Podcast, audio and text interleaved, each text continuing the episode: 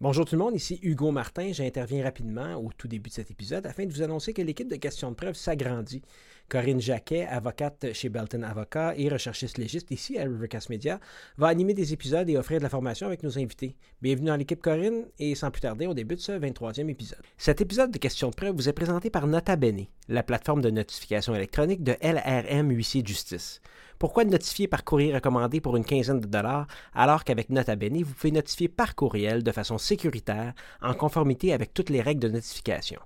Rendez-vous sur lrmhuissier au pluriel.com, lrmhuissierscom pour plus de détails. Cet épisode vous est aussi présenté par Kefi Taverna du restaurant Icanos à Montréal, un pop-up sous forme de cuisine fantôme offrant des classiques revisités de la cuisine traditionnelle grecque tels que le pita souvlaki, le spanakopita et l'épaule d'agneau rôti à basse température.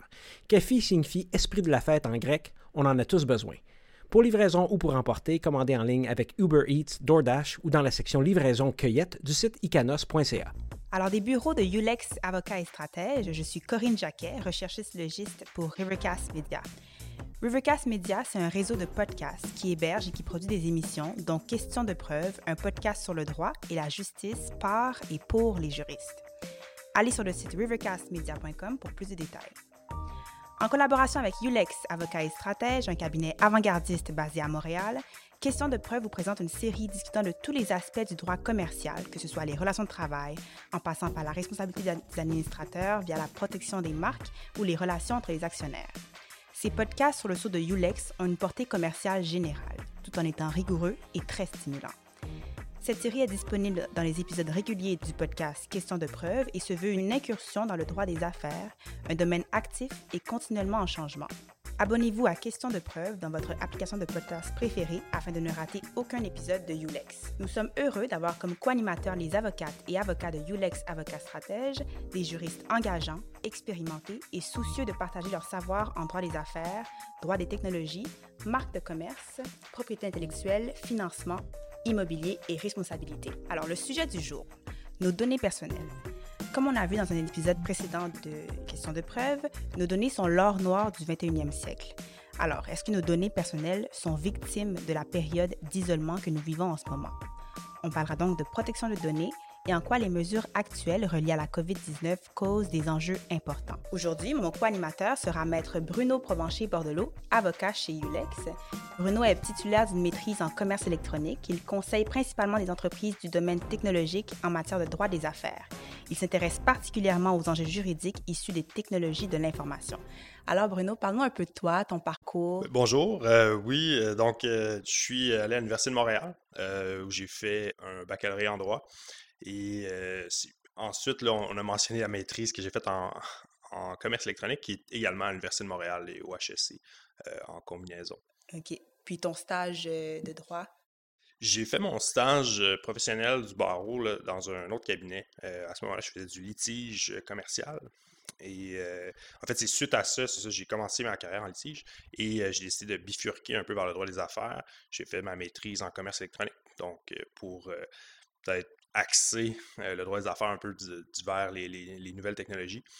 donc, c'était ça l'idée, en tout cas, à l'époque. Et c'est ce qui m'a amené ici. donc, évidemment, on s'imagine bien les choses quand on, s'inscrit à l'université, mais c'est pas c'est pas toujours linéaire, mais bref, c'est ce qui m'a amené chez ULEX, donc ça, a bien été de ce côté-là. Et donc voilà, j'ai fait la maîtrise et, depuis cinq ans maintenant, je pense, je, je travaille chez ULEX avec mes collègues en droit des affaires ici. Et tes champs de pratique, c'est donc plus la technologie de l'information? Ben bon, ici, euh, souvent je dis on, est, on est expert en, PME. Donc, euh, on n'est pas, euh, on n'a pas un champ de pratique super pointu. je pense qu'il n'y a pas un avocat chez Ulex qui est ultra spécialisé uniquement dans un champ de pratique. Mais notre spécialisation vraiment du fait qu'on accompagne des PME, beaucoup dans le domaine technologique. et donc, on peut leur offrir des services là, dans plein de domaines. C'est sûr que mon expertise à moi, je ne fais pas que ça, mais mon expertise, c'est beaucoup en commerce électronique, euh, en protection de données, euh, gestion de la protection de la vie privée, entre autres parce que dans le cadre de la maîtrise que j'ai faite en commerce électronique, donc c'était pas simple, c'était pas, il y avait une portion commerce, mais une portion euh, juridique aussi, quand même importante, qui était très axée sur la protection de la vie privée. Et donc, ayant fait ces études-là, puis m'intéressant à ça, je suis un peu devenu l'un des, une des personnes ressources, si on veut, à ce niveau-là chez Ulex. OK. Puis ton day-to-day ici, à quoi ça ressemble concrètement? Donc, le day-to-day, euh, j'ai des, des clients qui m'appellent Sans cesse. chaque jour. c'est juste être avocat. Donc, euh, c'est ça, j'ai une pratique qui est un peu, euh, c'est fractionné, c'est assez varié. Donc, on a certains clients un peu plus gros pour lesquels on a, moi par exemple, j'ai un rôle un peu de, pratiquement comme un conseiller interne, mais à l'externe, si on veut. Euh, donc, j'ai juste le terme in-house en anglais en, tête, mais un conseiller juridique, c'est ça. Euh, et donc, euh, ça, c'est bon, répondre au téléphone, répondre au courriel. Il y, a des, demandes qui viennent sans cesse, et notamment souvent en matière de protection de données. Donc, les, entreprises qui n'ont pas d'une certaine grosseur, qui n'ont pas personne à l'interne qui est spécialisé là-dedans, mais de plus en plus ont des enjeux régulièrement à ce niveau-là. Et, donc, je les conseiller là-dessus. Et il y a une autre portion qui est du travail peut-être plus de longue haleine, où on va accompagner des clients, on va bâtir par exemple tout un régime de contrat pour eux, euh, où on va travailler sur une grosse transaction. Euh, financement, euh, ça peut être une vente d'entreprise, ça peut être une réorganisation, différentes plus grosses transactions qui vont durer plus longtemps je dirais que c'est un peu les trois. Euh, je veux dire, il y a d'autres choses, mais c'est. Puis est-ce qu'en matière de propriété intellectuelle, tu trouves que les enjeux, les demandes des clients ont augmenté depuis le début de la COVID? En termes de. C'est une bonne question. En fait, moi, je n'ai pas vu dans ma pratique à moi avec mes clients. je m'occupe beaucoup de clients en technologie. La plupart des clients dont je m'occupe n'ont pas eu d'impact très euh, significatif. Euh, certains ce que j'ai vu, c'est que certains clients ont décidé d'aller vers certaines solutions euh, pour dématérialiser un petit peu leur milieu de travail. Et ça, ça implique de faire affaire avec plusieurs nouveaux fournisseurs qui ont des euh, ententes de services parfois volumineuses euh, et, qui parfois s'attendent aussi à ce qu'on les accepte sans discuter. Mais bon, quand on a un bon avocat, des fois on peut, on peut discuter un peu. Donc ça, c'est peut-être l'impact au niveau du travail. Euh, c'est sûr qu'on a eu des questions. Il y a des questions qui sont venues sur certaines nouvelles organisations du travail, puis je pense qu'on va l'aborder. Mais en termes de propriété intellectuelle, personnellement, moi, j'ai pas, pas vécu ça. En même temps, moi, je m'occupe beaucoup ici de ce qui est donné, vie privée. Ce qui est de la pure propriété intellectuelle, marque de commerce, par exemple, c'est plus d'autres personnes qui s'occupent de ça que moi. OK. Donc, justement, on parle de données euh, aujourd'hui. C'est quoi des données? Ça, c'est euh, une bonne question. C'est tout. tout est une donnée. tout peut devenir une donnée. Mais si on parle de, données, bon, les, données, ça peut être. c'est des, des, informations. Quand on parle de données personnelles, encore une fois, ça peut être. C'est très vaste. et ce qui, je pense qu'il y a une erreur, une erreur là, qui, qui, qui se fait beaucoup, c'est de penser que les données personnelles, ce sont des, des données d'identification. Donc, un nom, une adresse, un numéro. Donc, oui, ça en fait partie. Puis, c'est essentiel d'avoir ça pour avoir des données personnelles, mais ça va beaucoup plus loin que ça. Tout ce qu'on associe à un individu qui est identifiable, ça devient une donnée personnelle. Donc, à l'époque, on avait des classeurs en papier, puis on pouvait mettre dans une chemise avec le nom de quelqu'un plein de feuilles ou de documents qui constituaient son dossier. Puis d'ailleurs, le Code civil et la loi au Québec qui traite de la protection des données personnelles dans le secteur privé est encore axé sur ce concept-là. On parle de fichiers de données. Euh, on ne parle pas de classeurs, mais c'est un peu arriéré. Et il y a des projets de, moderniser ça, justement. Mais maintenant, c'est dans des bases de données.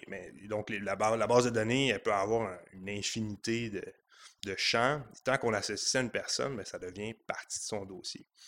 Euh, et donc, n'importe quoi peut devenir une donnée personnelle si on l'associe à quelqu'un qui est identifiable et, peut devenir simplement une donnée qui n'est plus assujettie à toutes ces restrictions-là qui touchent la vie privée si on, cesse de l'associer à une personne. Et bon, peut-être qu'on pourrait y revenir, mais des fois, e, est-ce qu'une donnée est encore associée à quelqu'un ou non? Ça peut être une question plus compliquée euh, qu'elle n'en a l'air. Donc, juste en rentrant ici, dans le fond, j'ai donné 3-4 données là, sur votre formulaire COVID. Euh, oui, oui, non. Euh, effectivement, il y a, y a des, un formulaire à signer où on donne et, ça devient, ça devient des, données personnelles euh, à, votre sujet au sujet de tout le monde qui vient ici. Et, je veux dire, on échange des données de, ce type-là sans arrêt. et mais, je veux dire, quand on va sur Internet, également de façon continue on accepte, euh, on donne notre consentement, et je, veux dire parfois entre guillemets, mmh. euh, à la collecte de, ces données-là. Et bon, je veux dire, moi, c'est mon travail, donc je lis énormément de politique et de terms of service, conditions d'utilisation, toutes sortes de documents qui sont liés à des applications, des sites web. Mais je réalise, évidemment, il n'y a pratiquement personne qui fait ça, à moins qu'il soit payé pour le faire. Euh, mais donc, c'est ça. C'est partout. par rapport à ça, justement, pour les sites Internet, j'ai deux questions. Est-ce que tu penses vraiment que on a un choix quand on va sur un site Internet de surveiller quelles données ils vont prendre? Et penses-tu deuxièmement que le consentement qu'on donne est libre et éclairé comme, comme endroit? C'est une bonne question. À, bien des égards, je veux dire, ça dépend, en fait, ça, dépend de, Ça dépend du site, ça dépend du contexte. Il y a des sites maintenant de plus en plus qui vont demander le consentement avant de collecter les données d'utilisation. Euh, par ce qu'on va appeler ça une bannière de cookie banner en anglais. donc, il faut cliquer. Bon, je pense que et moi, y compris, quand je navigue, je vais souvent cliquer dessus sans aller voir les détails. Et je pense que tout le monde fait ça. Mais on peut concevoir ça comme étant un vrai choix. C'est-à-dire qu'on a le choix de ne pas aller sur le site web. On n'est pas obligé. Et là, on pourrait avoir un débat, peut-être. On pourrait avoir un débat plus loin à certains sites web. Est-ce qu'on est a le choix d'aller sur Google ou non? oui et non, mais si on sort peut-être des très gros joueurs, c'est vrai qu'on a le choix. On n'est pas obligé d'aller magasiner en ligne sur un certain site. Euh, on pourrait choisir euh, une autre façon. Et à ce moment-là, c'est un choix. après ça, est-ce que c'est un vrai choix? Là, il y, a différentes législations. on peut prendre comme société la position de dire ben, on doit donner la possibilité aux gens de faire leurs transactions sans fournir des données. Euh, ou on peut décider de dire ben, vous avez le droit de mettre ça ensemble et de faire une offre globale. Donc, vous voulez utiliser nos services, notre site web, euh, on va collecter certaines choses sur vous. Je pense que la tendance est de plus en plus à donner le choix aux gens, mais d'une façon, de façon à ce que les gens fassent le choix de fournir toutes leurs données. Euh, je veux dire, il y a beaucoup. Quand on, étudie le commerce électronique, je veux dire, un, des éléments, c'est le, pouvoir, et ça c'est documenté, je veux dire, le pouvoir de l'option par défaut. Euh, c'est très, très efficace. Les gens choisissent presque, pas, tous, mais je veux dire en très grande proportion l'option par défaut. Donc, il y a des questions philosophiques là-dessus, dans le sens que est-ce que c'est un vrai choix? Je pense que devant un avocat devant le tribunal qui explique, ben, techniquement, c'est un choix. Vous aviez le choix de le faire ou non. Euh, après ça, il faut séparer cette question-là de est-ce qu'on veut prendre des, des politiques plus sévères pour obliger les entreprises à, limiter ce qu'ils font? Ça, je pense que c'est une autre question qui est peut-être plus politique que juridique. Puis pourquoi les entreprises cherchent autant à récupérer des données? Pourquoi les données sont si importantes que ça aujourd'hui? Eh bien, ben, c'est ça. Les, données, les données ça permet, ça permet de, monétiser. On peut plus monétiser les données euh, de façon euh, toujours, je pense, toujours plus efficace. en ce moment, bon, il y a eu un épisode là, traitait de l'or noir, on l'a mentionné au début. Euh, c'est une richesse euh, pour beaucoup d'entreprises. Dans un contexte de commerce électronique, par exemple, le contexte que je connais le plus, euh, les données permettent de savoir à qui on s'adresse, permettent de concentrer des efforts. si on sait, on peut bâtir des profils et dire, ben, nous, on, a tant d'argent à mettre sur des publicités Facebook. on veut, les, on veut le dépenser pour que ça aille vers les gens qui vont acheter nos produits. Donc, plus qu'on a de données sur qu'est-ce qui a fonctionné pour faire acheter telle personne. Puis on peut aller très loin. il, je veux dire, il fut un temps où on ne pouvait pas euh, faire une différenciation si grande. On pouvait envoyer des choses par la poste, par code postal peut-être. Mais là, maintenant, on peut presque cibler. En fait, on peut cibler des individus presque individuellement. Euh, et techniquement, il serait possible de faire des publicités personnalisées pour chaque personne. Il y a peu, il y a pratiquement pas d'entreprises qui font ça, entre autres parce qu'il y a un aspect où euh, ça peut être un peu déstabilisant. Euh, si on mettait une publicité sur Facebook avec la. bon, au-delà des, questions de droit à l'image et, de propriété intellectuelle, ça peut être aussi. Euh, il pas une réaction qui serait négative à ça, de voir, par exemple, la photo de son ami ou sa propre photo dans une publicité, mais techniquement, il pourrait le faire. C'est déjà déstabilisant de voir une publicité qui rejoint justement un besoin que tu avais comme une chose que tu as cherché sur Google, puis la minute d'après, c'est sur Facebook, puis c'est disponible avec rabais. C'est déjà un peu comme, oh, je me sens surveillé, écouté. Donc, j'imagine qu'avec. Euh, Exactement. Et, et, on, je veux dire, l'anecdote qui, qu'on a entendu, je pense que tout le monde a entendu dans les derniers mois, années, c'est Ah, ils nous écoutent à travers le téléphone parce qu'on a parlé de ça. J'ai jamais écrit ça sur mon profil, ni j'ai jamais cherché ça sur Google, puis ils me donnent une publicité. Euh, et peut-être qu'ils nous écoutent. Je encore une fois, la technologie est là pour le faire. Moi, j'en doute. je pense qu'il y a beaucoup d'experts dans le domaine qui s'entendent pour dire que c'est plutôt les algorithmes qui sont assez perfectionnés pour deviner de quoi on parle sans écouter. Euh, et est-ce que ça, c'est pire ou moins pire? Je sais pas. J'ai tendance à penser que ça pourrait être pire que se faire écouter. Euh, parce qu'à ce moment-là, ça veut dire que même si on ferme le micro, euh, on, est écouté quand même. Donc oui, il y a un aspect à ça qui... Donc c'est un couteau à double tranchant. Je pense que les, professionnels du marketing en ligne sont au courant de ça. Et, ils avancent à petits pas. Puis ce qui arrive, c'est que plus on le fait, plus ça devient acceptable. Je pense qu'il y a des choses qui sont qu'on voit aujourd'hui en publicité en ligne puis en contenu personnalisé, si on est arrivé directement il y a 5-6 ans avec ça, eh bien, ça aurait causé euh, toute une vague, alors qu'aujourd'hui, c'est juste euh, tout à fait normal. Puis, c'est quoi les limites pour les entreprises? Euh, c'est quoi les encadrements, par la loi qui limitent un peu leur, leur collecte de données? Donc, euh, ben, c'est ça, il y, a plusieurs, euh, il y a plusieurs lois qui sont applicables pour limiter ben, non seulement la collecte, mais surtout c'est ce qu'on peut faire avec les, avec les données personnelles. Et, c'est limité aux données personnelles. Donc, après ça, il y a une autre panoplie de choses qui peuvent limiter les données en général. je veux dire, c'est surtout contractuel, mais si on parle de données personnelles pour protéger les individus, euh, il y a des lois qui s'appliquent. Il y a une loi qui s'applique au Québec, qui s'appelle la loi sur la protection des renseignements personnels dans le secteur privé. Il y a une loi qui s'applique au Canada, qu'on entend. On entend souvent l'acronyme anglophone qui est PIPEDA, euh, mais c'est la loi sur la protection des renseignements personnels et les documents électroniques. Et la portion documents électroniques est complètement à part, donc ça n'a pas vraiment rapport, mais c'est juste qu'on a mis deux choses dans la même loi. Et euh, ensuite, il peut y avoir des lois qui s'appliquent ailleurs. Euh, et donc, principalement, on entend beaucoup parler du règlement européen, qui a une portée extraterritoriale, donc qui s'applique partout dans le monde jusqu'à un certain un certain point, et qui est assez sévère. C'est vrai que c'est peut-être la, la, la, réglementation, la loi qui est la plus sévère euh, en Europe, oui, euh, en ce moment.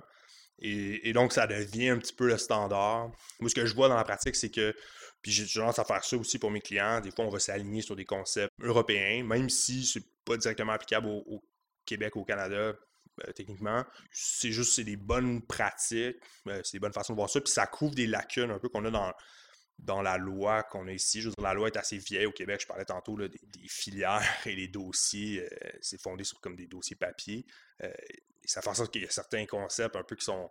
On essaie de les appliquer, là, mais on étire peut-être l'élastique un petit peu. C'est ça, j'allais te demander. La loi, est-ce qu'elle est à jour? Donc, tu trouves qu'elle n'est pas à jour euh, de. Non, elle n'est pas à jour. Il n'est pas juste moi qui trouve qu'elle n'est pas à jour. Je pense que le gouvernement trouve également qu'elle n'est pas à jour. Il y a le projet de loi 64 qui a été déposé dans les dernières semaines et qui vise à un peu revamper la, loi québécoise et euh, l'aligner, je dirais, jusqu'à un certain point sur ce qui se fait en Europe, euh, ce qui est un peu la tendance mondiale, si on veut. Pas mondiale, pas partout, mais je veux dire dans des pays comme le Canada. Et, donc, on, il saisit cette opportunité-là, mon ministère de la Justice, pour euh, donner une cure de rajeunissement, si on veut, à notre loi. Je pense que, personnellement, je pense que c'est une excellente nouvelle parce qu'il y avait des concepts là-dedans que finalement, dans la pratique, on finissait par euh, mettre de côté. Moi, j'ai beaucoup de clients, on, allait plutôt s'aligner sur la loi fédérale, même si techniquement, on aurait dû peut-être plus s'aligner sur la loi québécoise, mais c'était juste plus simple et plus, euh, plus convivial pour l'international surtout.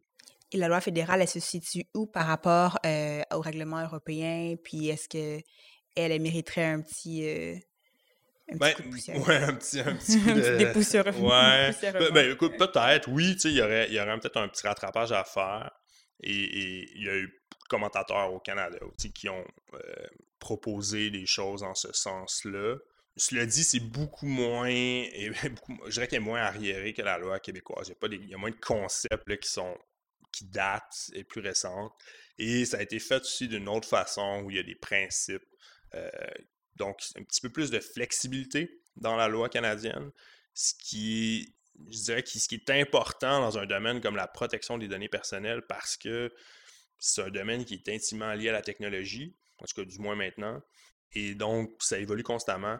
Si on a des concepts qui sont trop fermés, qui sont trop coulés dans le béton, euh, on se retrouve à avoir, par exemple, des, des, des situations qui sont pas couvertes par la loi ou qui sont en contravention de la loi, mais qui finissent par être acceptées. ça, c'est jamais bon pour, euh, pour le fait de suivre la loi. Je veux dire, si euh, tout le monde finit par contrevenir un petit peu, ça finit par perdre son efficacité. Par ailleurs, je pense qu'il n'y a pas beaucoup non plus de. Il y a moins de. il y a moins d'activités, euh, disons, de mise en œuvre de la loi québécoise que la loi canadienne ou européenne. Donc oui, il y a des enquêtes, mais on entend moins parler. C'est moins, donc, c'est moins intense.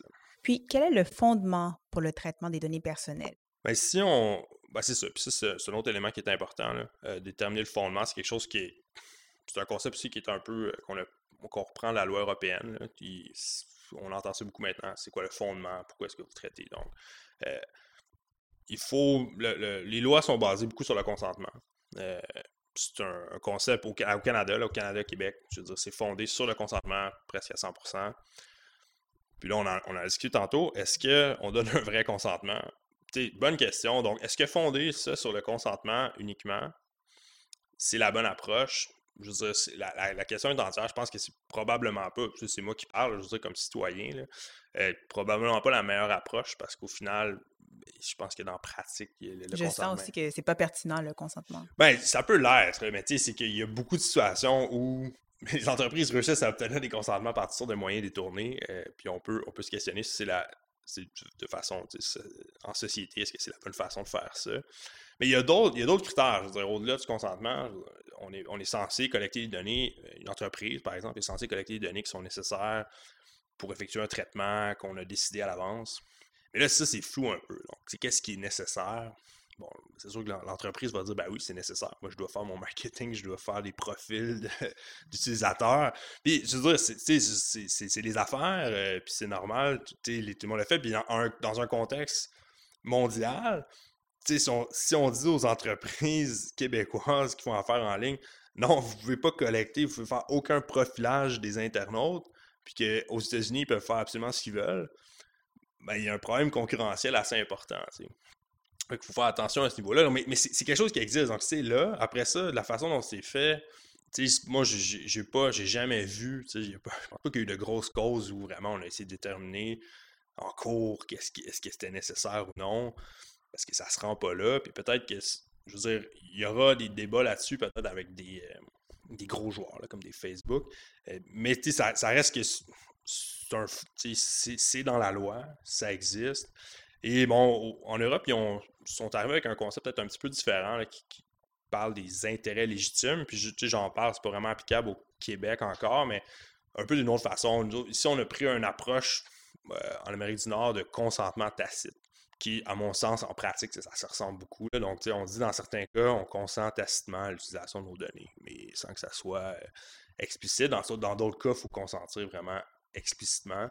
Euh, et en Europe, ils, ont, isoler un peu le, consentement. Si c'est fondé sur le consentement, il ben, faut que ça soit vraiment clair et explicite. Et sinon, ben, on peut y aller sans consentement, mais il faut que ça soit, qu'on informe les gens comme il faut, puis il faut que ça soit pour répondre à des intérêts légitimes. Donc, euh, qu'est-ce qu'un intérêt légitime? Encore une fois, sujet à beaucoup d'interprétations. Il y a des choses qui ont été écrites là-dessus, mais le profilage des internautes pour des intérêts légitimes de marketing, semble-t-il, ça peut rentrer là-dedans.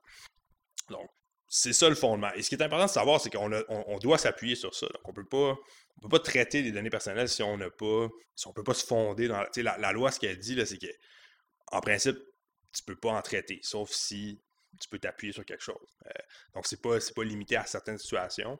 Euh, ça s'applique de façon générale. Donc, si on veut, n'importe quelle entreprise veut collecter des renseignements, ben, on doit s'appuyer sur ça. Après ça, dans bien des cas, on n'en fait pas euh, une étude approfondie parce que c'est du consentement tacite. donc, est-ce que, c'est par exemple, les employeurs, puis je pense qu'on va en parler, les employeurs traitent plein de données personnelles sur leurs employés. On n'a pas nécessairement besoin de faire signer toutes sortes de formulaires aux employés pour consentir à ça. Des fois, on peut le faire, mais ça, euh, ça va de soi. Dans une relation d'emploi, on sait bien qu'on va avoir besoin de fournir certains renseignements, qu'on va avoir un dossier d'employé, etc. Puis, bien qu'on consent à ce que l'entreprise collecte nos données, est-ce que le consentement englobe aussi l'aspect où est-ce que l'entreprise vend ces données-là à une autre entreprise ou les donne à quelqu'un? En tout cas, je veux dire, les données circulent. Ouais, bon, bonne question. Euh, maintenant, la circulation des données, puis là, la vente, la circulation, je pense qu'il faut faire une distinction. C'est-à-dire que la circulation des données, évidemment, dans le contexte actuel technologique, les données circulent beaucoup. Euh, et donc, on va utiliser des sous-traitants, on va utiliser un, fournisseur pour mm, héberger sa base de données. Donc, par exemple, le fournisseur techniquement a accès aux données.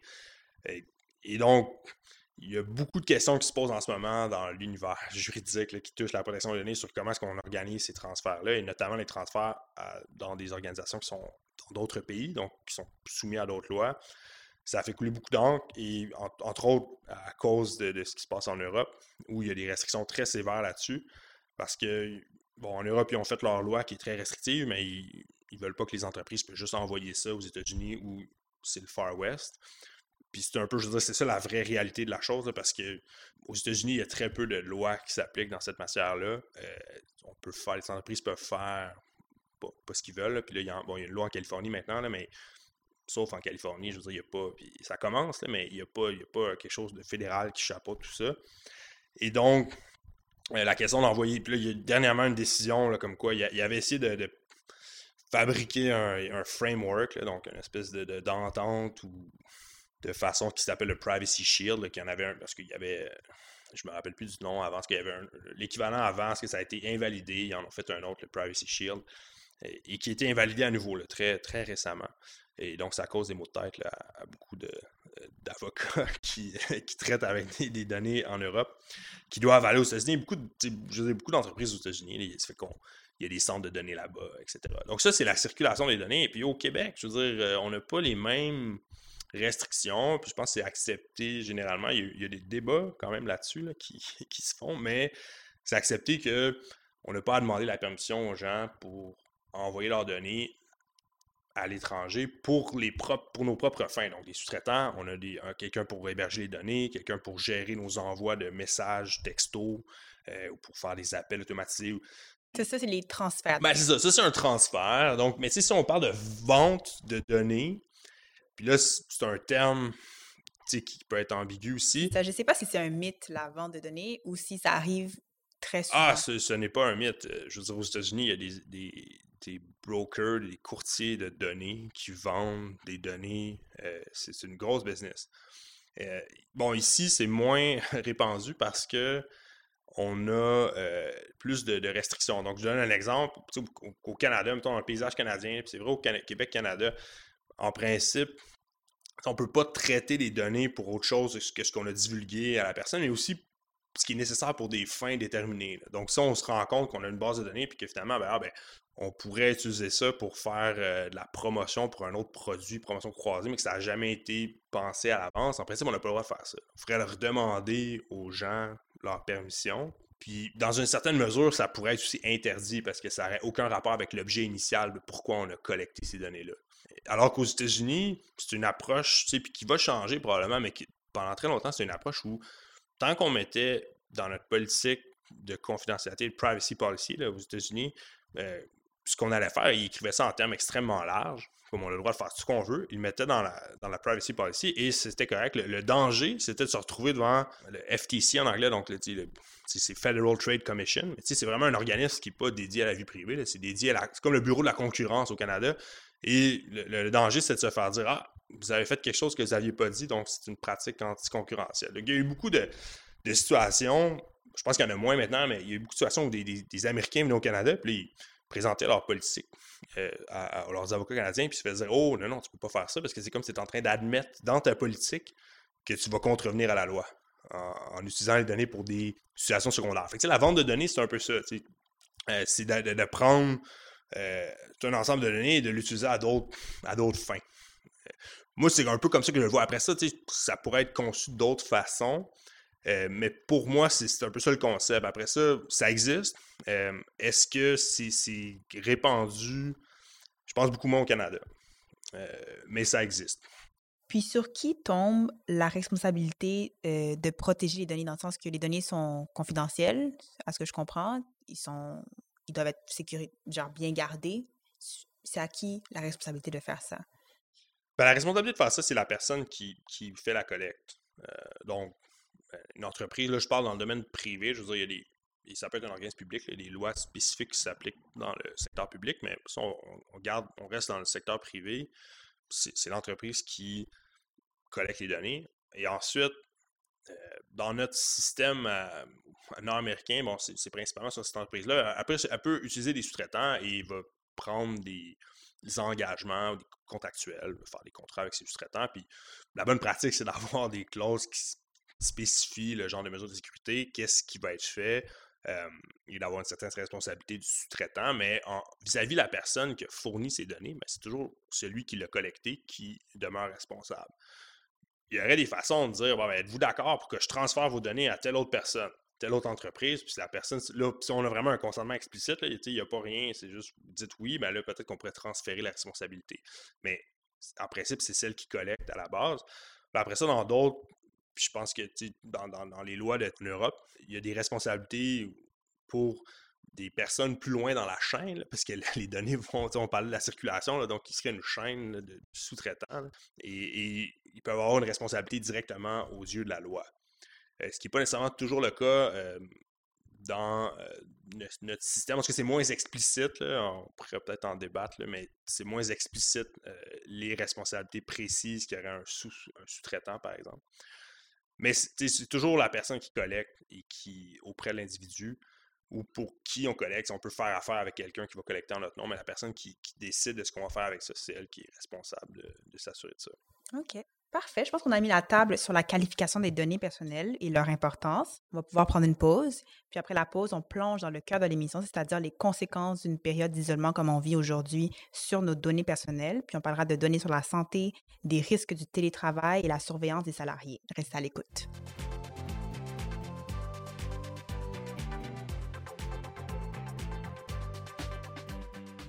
Cet épisode de Questions de preuve vous est présenté par Nota Bene, la plateforme de notification électronique de LRM Huissier de Justice. Je pourrais dire ma plateforme de notification électronique parce que je l'utilise. Je vous en parlerai pas autrement. Notifier avec Nota Bene, c'est facile. Remplissez le formulaire de notification, créez un seul envoi pour notifier plusieurs destinataires, ajoutez des informations détaillées sur la documentation transmise, téléversez vos documents et, si vous le voulez, choisissez une protection supplémentaire par code d'accès. Les documents volumineux sont aussi acceptés, les documents demeurent toujours au Canada et une fois la notification réussie, les documents sont supprimés. Lorsque l'envoi est effectué, vous recevrez un avis par courrier. Lorsque l'envoi est lu et lorsque le document joint à la notification est téléchargé, vous recevez aussi un avis par courriel. Évidemment, quand tout est fait, vous recevez un rapport de notification, un peu comme on est habitué avec nos huissiers normalement. L'OACIQ, la Régie des marchés agricoles et alimentaires du Québec, l'Ordre professionnel de la physiothérapie, la Chambre de la sécurité financière, l'Ordre des infirmières et infirmiers auxiliaires du Québec, pour ne nommer que ceux-là, utilisent déjà la plateforme. Nota bene de LRM Huissier, notifié de façon sécuritaire et conforme en peu de temps et moins cher. Nota bene de lrmhuissier.com, votre nouvelle façon de notifier. LRMHUISSIERS.com, LRMHUISSIERS.com.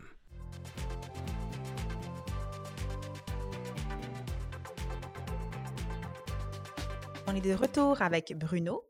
Donc, Bruno, on va plonger dans le cœur de l'émission. Comme j'ai dit, euh, comment la situation actuelle qu'on vit en ce moment affecte les données personnelles? Ben, je pense que, bon, une, des situations, ça, peut les affecter de différentes façons, mais une, des situations euh, qui, est particulièrement différente, si on veut, ça va être avec des salariés dans les organisations, les employés, euh, ou traditionnellement, peut-être qu'il y a des, données de santé qui étaient moins euh, susceptibles de sortir, qui là maintenant euh, deviennent un peu pertinentes pour tout le monde. C'est-à-dire que, bon, la, plupart du temps, les, données sur notre état de santé, bon, c'est pertinent pour nous, peut-être pour notre employeur à certains égards, mais pas tant que ça. Et là, c'est avec la pandémie, ben, c'est devenu pertinent un peu pour tout le monde parce que si quelqu'un est, bon, est infecté à COVID au bureau, c'est très contagieux, puis ça a des conséquences parfois qui sont très, très graves. Et, donc, c'est comme si les employeurs sont amenés à traiter un type de données qui n'étaient peut-être pas habitués de traiter de façon euh, routinière, disons. Donc, ça, c'est. Ça, c'est un élément où, euh, la situation actuelle euh, bouscule un peu les habitudes. Et il y a d'autres éléments dans le milieu de travail euh, qu'il faut aborder. C'est-à-dire que beaucoup de monde sont en télétravail. Euh, et là, ça amène certains enjeux au niveau des données ben, les données sur les employés, d'une part parce que bon, ça change la façon de superviser les employés et ça peut avoir un impact. Comme par exemple, j'imagine, à quelle heure tu, tu, ouvres ton application de travail, à quelle heure tu prends ta pause, des choses comme ça? Exactement. Donc, par exemple, euh, un environnement de travail où, normalement, il n'y a pas nécessairement... Je veux dire, il y a des environnements de travail physiques où il y a beaucoup, beaucoup de surveillance, là, mais il y a beaucoup d'environnements. je pense que la plupart des travailleurs qui sont nouvellement en télétravail, ben, ils sont dans des environnements euh, je pense aux miens, là, juste des environnements de bureau où Bon, il n'y a, pas un, a pas vraiment de surveillance, je veux dire, peut-être informellement. je veux dire, on voit si les gens sont arrivés au bureau puis s'ils travaillent, mais c'est pas. Euh, c'est pas fait de façon systématique et c'est pas nécessairement documenté de façon systématique non plus. Et là, pour certains employeurs, ça peut être le. Il peut avoir un stress, c'est-à-dire, bon, on n'est pas habitué du télétravail, les gens ne seront pas là. Je dire, à tort ou à raison, on peut penser que la productivité va baisser, qu'il y a des gens qui, des employés qui vont en profiter et vouloir implanter des mesures de surveillance. Et donc, ça, c'est un enjeu parce que la surveillance des employés, c'est possible de le faire. Ça a toujours été possible de le faire. Euh, et, je veux dire, il y a certains environnements de travail qui se prêtent à ça, où il y a des caméras, où on va avoir toutes sortes de mesures en place, mais il y a des règles qui sont associées à ça. Donc, l'employeur qui, du jour au lendemain, se dit Bon, mais là, tout le monde est en train de travail, donc euh, je vais juste installer un logiciel espion sur leur ordinateur qui va me dire exactement ce qu'ils font à la minute, puis qui va activer leur webcam sans qu'ils sachent. Comme ça, je vais savoir qu'est-ce qui se passe. Là, je fais une caricature, mais ça, ça serait problématique. Euh, de la même façon que euh, y a eu, je veux dire, il y a eu des débats à savoir est-ce qu'on peut mettre une caméra pour surveiller les, les salariés dans leur travail? Dans certains cas, oui, dans certains cas, non. Euh, et donc, il faut faire attention. C'est le même principe. Euh, puis là, je, ne pense pas qu'il y a eu nécessairement encore de, décision sur qu'est-ce qui se passe dans la COVID, mais c'est certainement les mêmes principes qui vont s'appliquer. C'est-à-dire qu'il faut vraiment faire la démonstration que c'est nécessaire. Mais dans le cas de l'employé en télétravail, je ne suis pas certain qu'on réussirait. Si on voulait aller très loin dans les mesures de surveillance, je ne suis pas certain qu'on réussirait à faire cette démonstration-là, euh, que c'est nécessaire. OK. Puis par rapport aux données sur la santé, quick question, euh, pour ou contre le tracking de la COVID-19 sur les gens? Sur euh, les, est-ce que tu parles des applications, l'application? Ben, je veux dire, en ce moment, je pense que ce qui se passe, c'est assez, je veux dire, on va appeler ça assez soft, c'est un, un, anglicisme, mais je veux dire, c'est pas, on n'est pas dans une situation autoritaire. C'est volontaire. Là, je pense qu'il y a eu une espèce de panique justement sur est-ce que les employeurs vont forcer tout le monde à avoir ça? Et il y a certaines, bon, je dirais, des, gens, euh, des experts en, protection de la vie privée qui, ont réagi en disant attention, là, il, y a, des, balises. Et justement, c'est ce dont je discutais. C'est pas parce que il y a la COVID, oui, il y a l'état d'urgence, mais là, en ce moment, il n'y a pas rien dans les décrets euh, gouvernementaux qui disent ben, les employeurs, il n'y a plus aucune règle sur la surveillance des employés, vous pouvez faire ce que vous voulez. On a déjà des règles en place qui touchent à ce, sujet-là de la surveillance. Et là, d'obliger tout le monde à être euh, pisté par une application, ben, ça pourrait être justifié dans certains cas, et ça pourrait ne pas l'être dans d'autres cas, mais c'est pas automatiquement euh, vu que c'est une application qui était approuvée par le gouvernement parce que ça a été lancé en disant ben c'est volontaire. Les gens, on espère que les gens vont l'utiliser, ça va nous aider, mais euh, on n'a pas forcé tout le monde. Je veux dire, peut-être que ça en viendra à ça. Je pense que dans d'autres juridictions, ils l'ont fait. Euh, ils ont forcé tout le monde. En Ontario, je pense? Est-ce qu'ils l'ont? Je, ne suis pas sûre. Je pense pas que ça a été Non, moi, je pensais à la Corée du Sud. À ce ah, oui. quand même assez loin d'Ontario. Oui. non, mais c'est ça. Donc, il y a une approche un petit peu plus directive. Euh, puis, je, ne connais pas les détails, mais je pense que ça a été plus. En tout cas, l'adoption a été plus massive. ça a permis. Ça a été très. Je pense que ça a été efficace. puis, c'est pas juste l'application. Je pense qu'il y a aussi beaucoup d'autres mesures qui étaient prises euh, de prendre la température de tout le monde, etc. etc mais là, je veux dire, pour moi, au Canada, en ce moment, c'est pas, en tout cas au Québec, euh, on n'est on pas dans cette. Euh, on est loin de là. J'allais dire dérive, mais c'est même pas de la dérive, parce qu'on est, on est même pas dans une optique de on oblige tout le monde à le faire. Donc, c'est volontaire. Puis je pense que, tu sais, on parlait de consentement tantôt. Tu sais, là, de, de, dire, OK, je vais downloader une application sur mon cellulaire qui sert juste à ça. Là on sait c'est quoi, ça sert juste à ça. Là, on rentre dans une zone de consentement assez, assez claire. Donc, je dirais pas, je veux pour contre. Euh, j'ai pas un avis là-dessus, mais je suis pas, contre, dans le sens que, ça peut être un outil comme un autre. Je l'ai pas installé, puis je, je pense que non.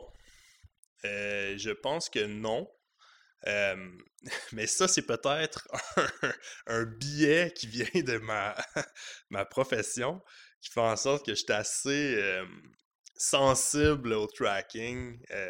Et, et, je veux dire, moi, je, je, vais dans les, je vais dans les paramètres de mes applications et je tweak euh, qu'est-ce qui peut être collecté. Et, je dis tout le temps non à, plein de. Ils, le présentent très bien. Là. Ils, disent Veux-tu nous aider Que ça serait bien pour notre business? Puis tu te dis Ouais, ouais, votre, petite business, euh, je pense que ça va être correct. Euh, donc, personnellement, je pense que non. puis cela dit, j'ai pas je veux dire, je me suis pas penché très en détail sur l'efficacité de ça, puis comme le l'intérêt, mettons, pour, pour comme utilisateur d'avoir ça, puis à quel point ça pourrait m'aider à euh, être plus confortable.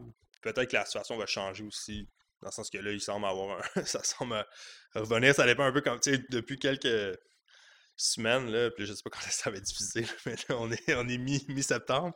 Donc, euh, c'était plus. Euh, on entendait moins parler. Je veux dire, ça ne va pas être hors de contrôle, mais ça va peut-être changer. On verra.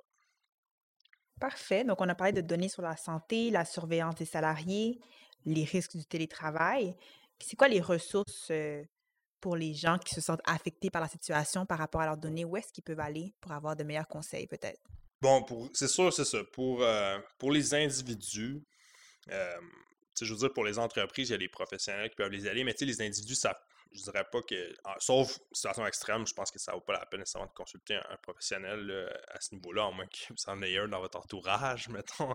Mais il y, a, il y, a des ressources en ligne. Donc, entre autres, il, y a, un organisme qui s'appelle le Commissariat à la protection de la vie privée du Canada. Et donc, tantôt, je parlais un peu de Canada versus Québec, la loi canadienne. Un des éléments, c'est on peut aller le voir, si on va voir le site du commissariat à la protection de la vie privée canadien et le site de la commission de l'accès à l'information euh, qui est au Québec, tout de suite, on voit la différence en termes de ressources. Et donc, je conseillerais aux gens peut-être de plus aller voir le site canadien s'ils veulent des, ressources. Euh, pour l'instant, écoute, peut-être que j'espère que dans le cadre euh, du projet de loi sur la protection des renseignements personnels, il y aura aussi certains investissements au niveau de l'information puis du site. Juste le fait que ça s'appelle la commission de l'accès à l'information, je veux dire, parce que ce qu'ils font, c'est qu'il y a deux, il y a deux missions. Donc, il y a une mission qui est l'accès à l'information, mais tu sais, qui, donc, donner accès aux documents d'organismes publics, puis de déterminer qui a le droit. Et il y a aussi la protection des renseignements personnels, mais c'est un peu, euh, disons que c'est ça. Je pense que c'est peut-être plus axé sur l'accès à l'information, d'où le nom. Et, donc, ça, ben, c'est les ressources là, pour aller voir euh, quels sont nos droits. Donc, le site du commissariat canadien est bien fait. Puis, je pense que comme consommateur, on peut aller cliquer, puis ça, nous donne l'information, puis savoir ce qu'on a le droit de faire. Après ça, c'est sûr que c'est.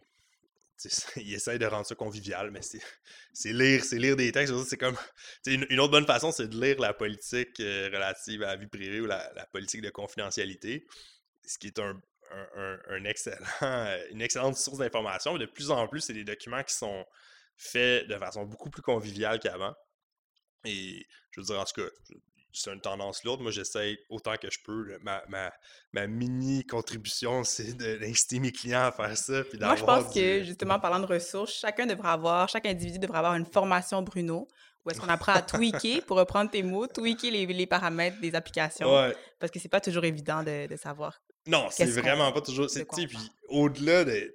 C'est pas évident, entre autres, parce que les entreprises engagent des consultants pour rendre ça pas évident. Je veux c'est pas, pas une erreur. C'est pas une erreur. Je veux dire, ils ont, des ergonomes, ils ont des psychologues qui font en sorte comment est-ce qu'on peut faire en sorte que ça ait l'air facile quand on va devant la commission, justement, mais que dans les faits, personne ne le fasse. Donc oui, euh, je sais pas si ça existe des, formations, mais, en fait, oui, dans certains cas, il y a des. Si, si, vous êtes quelqu'un, pour la personne qui est préoccupée par. Je dirais plus pour des grosses plateformes, donc préoccupée par euh, sur Facebook, qu'est-ce qu'ils vont chercher à, mon égard, comment est-ce que je pourrais faire.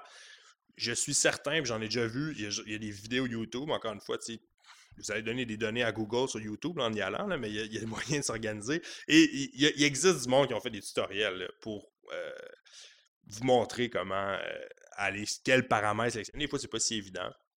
Donc, une autre ressource qui est peut-être plus. Euh, mais c'est pas, pas niaiseux dans le sens que c'est comme ça qu'on arrive à faire nos propres choix. C'est supposé être un consentement. Puis des fois, on peut rester surpris. On peut rester surpris d'aller voir sur une application quelconque. Il faut qu'on soit éduqué. Exact, c'est ça. bon, une autre, un autre peut-être quelque chose qui est un petit peu plus. qui prend un peu plus de temps. Quelqu'un qui est vraiment intéressé. Puis, il y a de plus en plus, on peut demander, puis surtout merci à la Commission européenne puis le règlement européen, mais on peut demander de, nous fournir à beaucoup d'entreprises, puis beaucoup le font, euh, nos données. Donc, si vous faites une demande, puis on peut rester surpris quand même, des fois, qui ont des trucs, et tu dis, ah ouais, ils savent que j'ai cliqué là-dessus euh, en 2014. Ça, ça fait peur un peu. Il n'y a pas de doute, mais. Ouais. OK. Puis pour les entreprises, c'est quoi les opportunités actuelles quand on parle de données personnelles en temps de COVID, puis celles qui sont à venir? Bon, en termes d'opportunités, moi, une opportunité que j'ai. Je veux dire, il n'y en a pas tant que ça, des opportunités. Là, dans, ben, je pense que certaines entreprises ont des opportunités, mais au niveau, bon, données personnelles, euh, qu'est-ce qu'on, est-ce qu'on peut tirer profit de ça?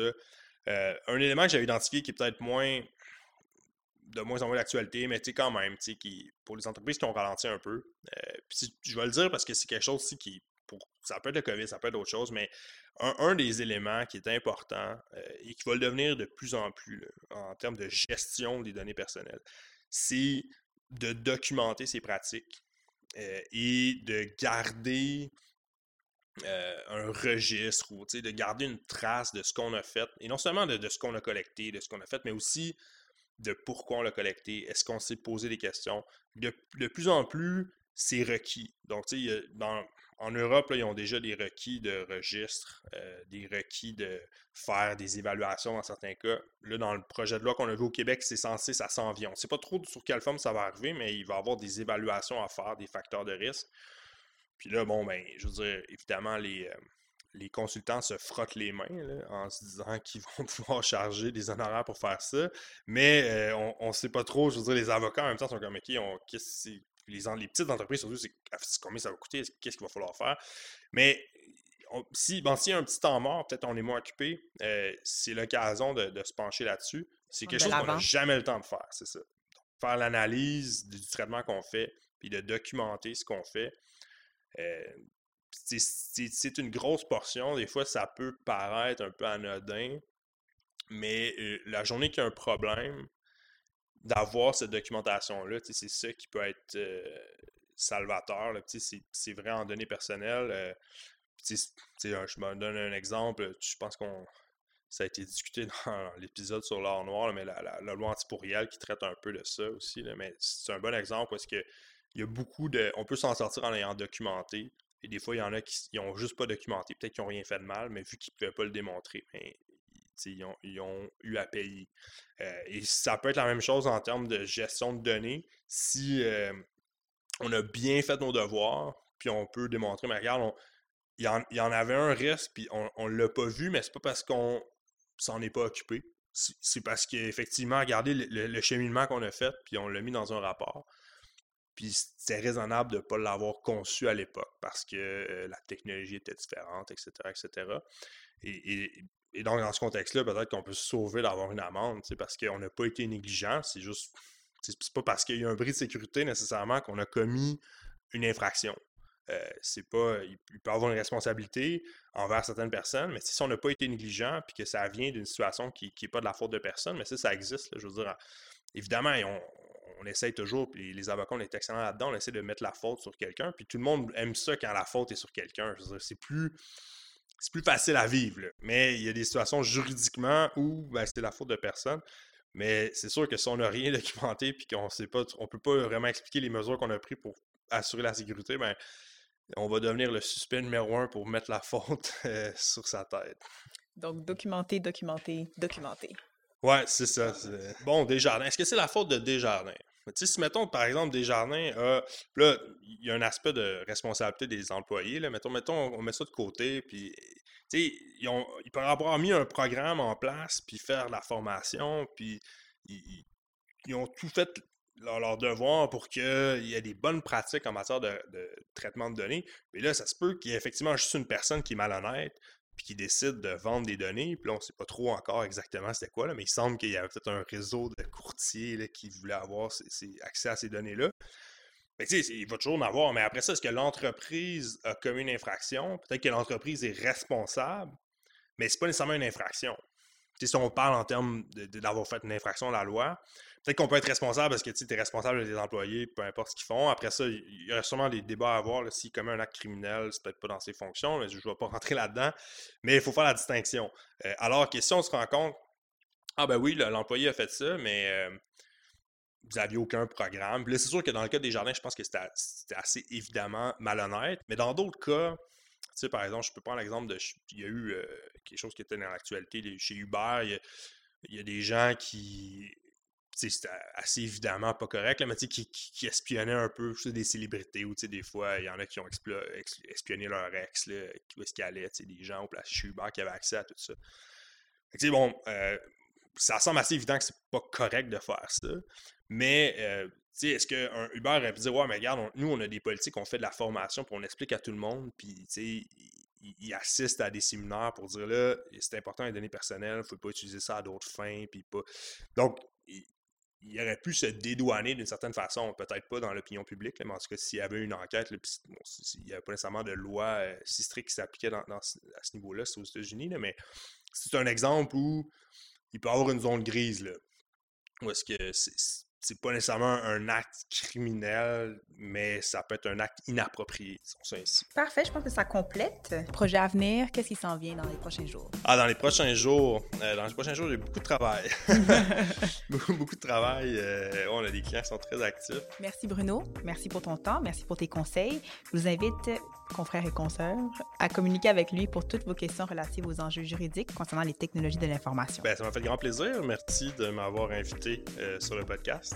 Les questions seront les bienvenues. Alors, j'interviens encore. L'épisode avec Corinne et Bruno Provencher-Bordelot a été enregistré dans les bureaux de ULEX pendant euh, la pandémie à distance, ce qui a causé certains défis, euh, dont un, c'est de sortir le plus rapidement possible de ces bureaux-là. Alors, Corinne a enregistré à distance, euh, à travers le studio, la conclusion de l'épisode.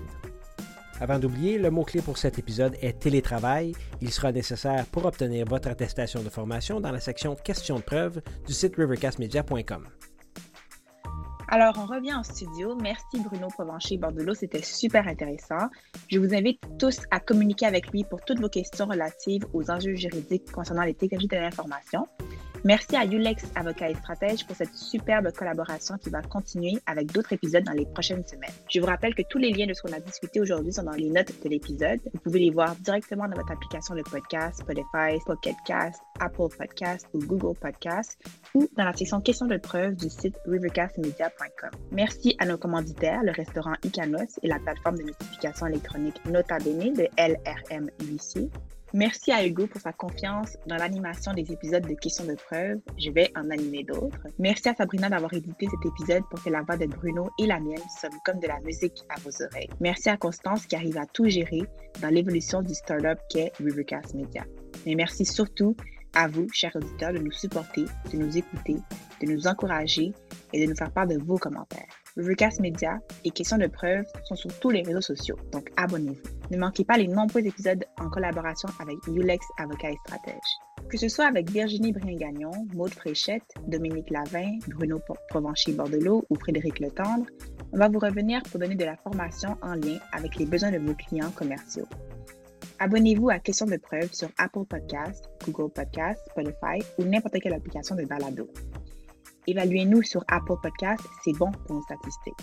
Donnez-moi des étoiles et faites bondir questions de preuve dans les plateformes d'écoute. Idée originale, réalisation et montage, Hugo Martin. À l'animation, Corinne Jacquet. À l'édition, Sabrina Roy. La musique et les clips audition sont de feu René Gagnon. À l'équipement audio, Sergio Traviglione de Music Red One.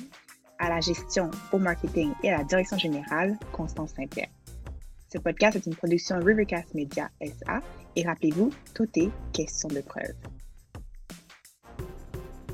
Vous avez faim? Ça suffit les sushis pour emporter, la pizza livrée ou le pas de taille dans du carton. Cet épisode est commenté par mon estomac. Tzatziki maison, purée de poivron et feta rôti, hummus avec du pain pita frais, des calmars frits, pas ceux du bar sportif du coin, des calmars tout à fait à point, du feta en croûte de sésame ou en tranche avec de l'huile d'olive.